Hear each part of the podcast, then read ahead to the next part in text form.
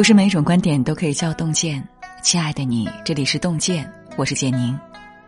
今天要和您分享的这篇文章是：读懂曹操三首诗，你就读懂了古今英雄的格局。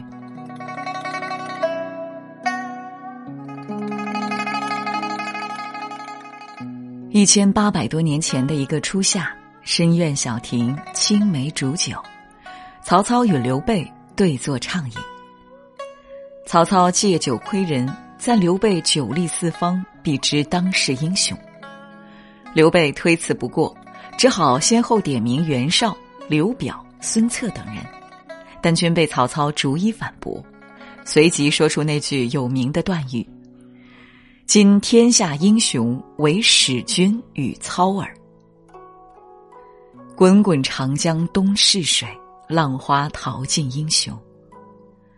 曹操是那个时代最引人注目的人物之一，他既是乱世奸雄、治世能臣，也是一位诗人。若能读懂他的诗歌，就能读懂那波澜壮阔的历史画卷，还有他宏大的人生格局。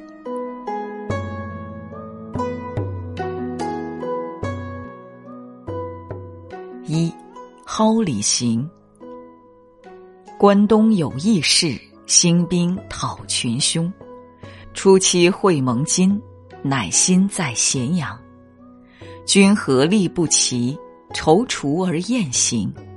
势力使人争，四环自相戕。淮南帝称号，克喜于北方。铠甲生几师。万姓已死亡，白骨露于野，千里无鸡鸣。生民百遗一，念之断人肠。公元一八九年，董卓进京把持朝廷，曹操及时抓住历史的机遇，顺势而为。他散尽家财，招募了一个五千人的军队，起兵讨伐。这一年，他三十四岁。第二年，各地方势力一起举兵反董，群雄组成了联盟军。董卓畏惧，焚烧皇宫，劫持皇帝，迁都长安。董卓人心尽失，西迁途中原本是与之作战的好时机，但是盟军内人心不齐，各有盘算，谁也不敢先出兵。只有曹操担心贻误战机，独自引兵西进。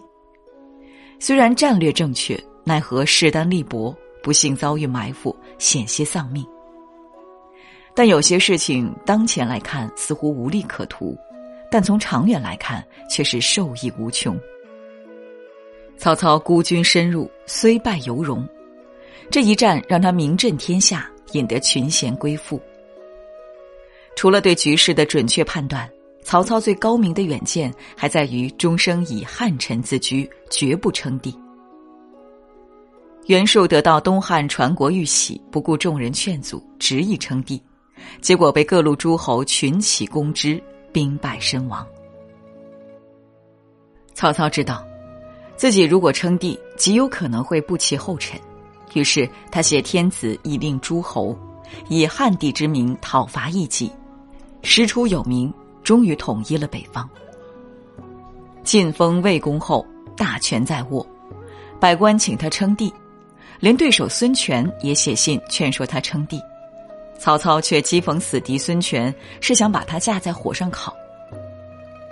帝王梦是乱世英雄追求的终极梦想，曹操最难能可贵的地方就在于在诱惑面前始终能保持清醒的头脑。他只说了一句话：“若天命在吴，吾为周文王矣。”正是因为周文王奠定的基础。周武王才能伐纣，开创周朝。曹操给自己的定位是曹氏后人通向帝王宝座的垫脚石。简单的一句话，就做了父子两代的大业规划。有句话说得好：“不图小利者，必有大谋。”有的人鼠目寸光，盯着眼前的一亩三分地，看不见远方的风景。一个有远见的人，谋全局不贪一时之利，谋一事不逞一时之快。二，短歌行。对酒当歌，人生几何？譬如朝露，去日苦多。慨当以慷，忧思难忘。何以解忧？唯有杜康。青青子衿，悠悠我心。但为君故，沉吟至今。悠悠鹿鸣，食野之苹。我有嘉宾，鼓瑟吹笙。明明如月，何时可多？忧从中来，不可断绝。月末度迁，往用相存。气阔谈宴，心念旧恩。月明星稀，乌鹊南飞。绕树三匝，何枝可依？山不厌高，海不厌深。周公吐哺，天下归心。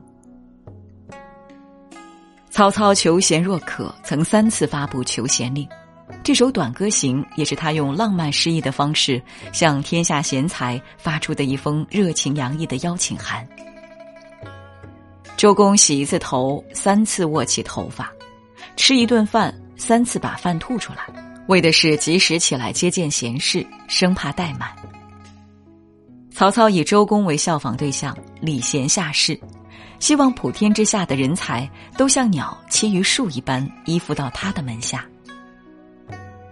三国时代群雄角逐，军政集团争斗的背后是人才的较量。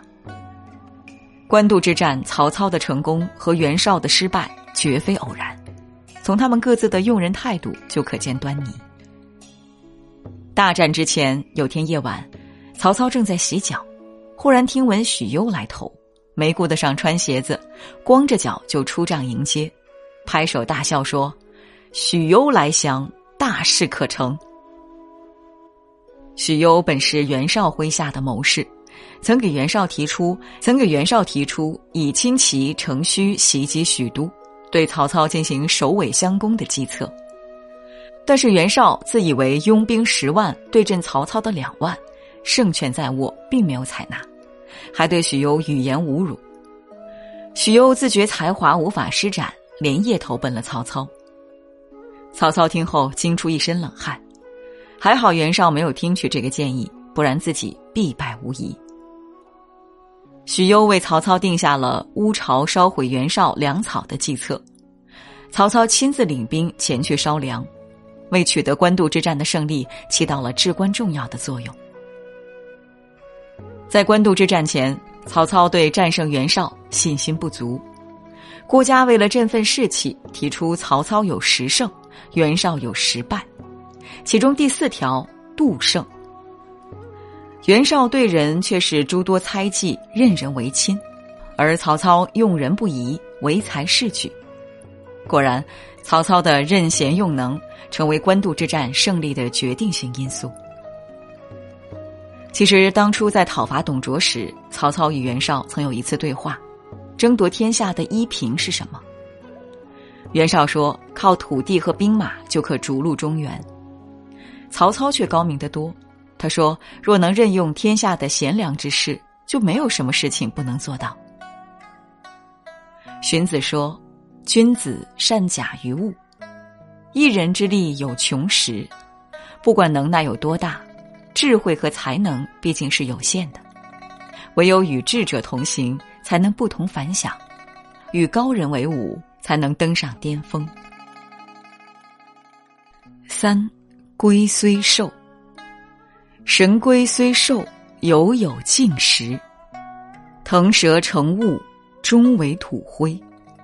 老骥伏枥，志在千里；烈士暮年，壮心不已。盈缩之期，不但在天；养怡之福，可得永年。幸甚至哉，歌以咏志。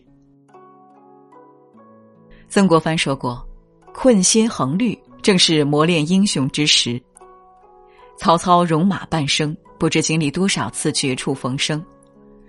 当初为讨伐董卓，散尽家财，招兵买马。可在汴水之战中损失殆尽。幸亏曹洪让出战马，一路护送，才能逃离。那时候没人马，没名气，连立足之地都没有。但是祸兮福之所以，一败成名，有匡扶汉室之志的英雄豪杰都争相投奔，包括骄傲的大谋士荀彧。曹操毫不气馁，再次招募新军，途中又遇到了黄巾军，自己披挂上阵，厮杀在两军阵前。硬是顶住了黄巾军，好不容易得到兖州作为根据地，出发去打徐州时，不料陈宫、张邈串通吕布，全城倒戈。遇此重挫，曹操仍然没有一蹶不振，他重整旗鼓，毅然选择回军作战，最终成功从吕布手上夺回兖州。这些年打了多少胜仗，就吃了多少败仗。写下这首《龟虽寿》的时候。曹操率军北征袁绍残余势力，统一北方，大胜回朝。虽然这年他已经五十三岁了，但是仍然烈士暮年，壮心不已。哪怕是在赤壁之战中问鼎天下的理想被一把大火烧得几乎破灭，曹操却三笑而过，稳定军心，带领残余部队回到了许昌。纵观曹操一生，从不因一时失意而裹足不前。哪怕英雄迟暮、壮志难酬，胸膛里永远跳动着一颗奋发思进的雄心。富兰克林说过一句话：“有的人二十五岁就死了，但到七十五岁才埋。”这里所谓的“死”，是指激情褪去、梦想幻灭，在精神上死去了。面对生活困境，有人选择躺平，对未来失去斗志，失去前行的勇气。但是人生只有一次，有些事现在不做，以后再也不会做了；有些梦现在不追，以后再也追不上了。你给世界一个什么姿态，世界将还你一个什么样的人生？鲁迅曾说：“曹操是一个很有本事的人，至少是一个英雄。”究竟何为英雄呢？在青梅煮酒时，曹操如此说道。夫英雄者，胸怀大志，富有良谋，有包藏宇宙之机，吞吐天地之志也。我们喜欢曹操，就是欣赏他有常人难及的远见，有海纳百川的胸怀。唯有如此大格局，方能成大事业。点个再看，与朋友们共勉。今天给您分享的文章就到这里了，感谢大家的守候。如果您喜欢洞见的文章，请在文末点个再看。我们相约明天，让洞见的声音伴随着您的每一个夜晚。纤弱的淤泥中央也，颓废在栖下的森严，最有难的心眼，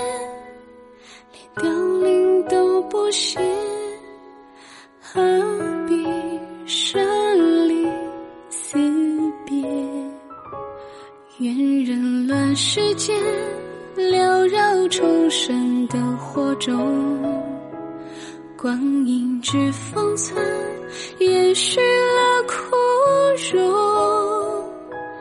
林地草原下，谁撞入窗前？旧灯笼擦亮了仓促的愁。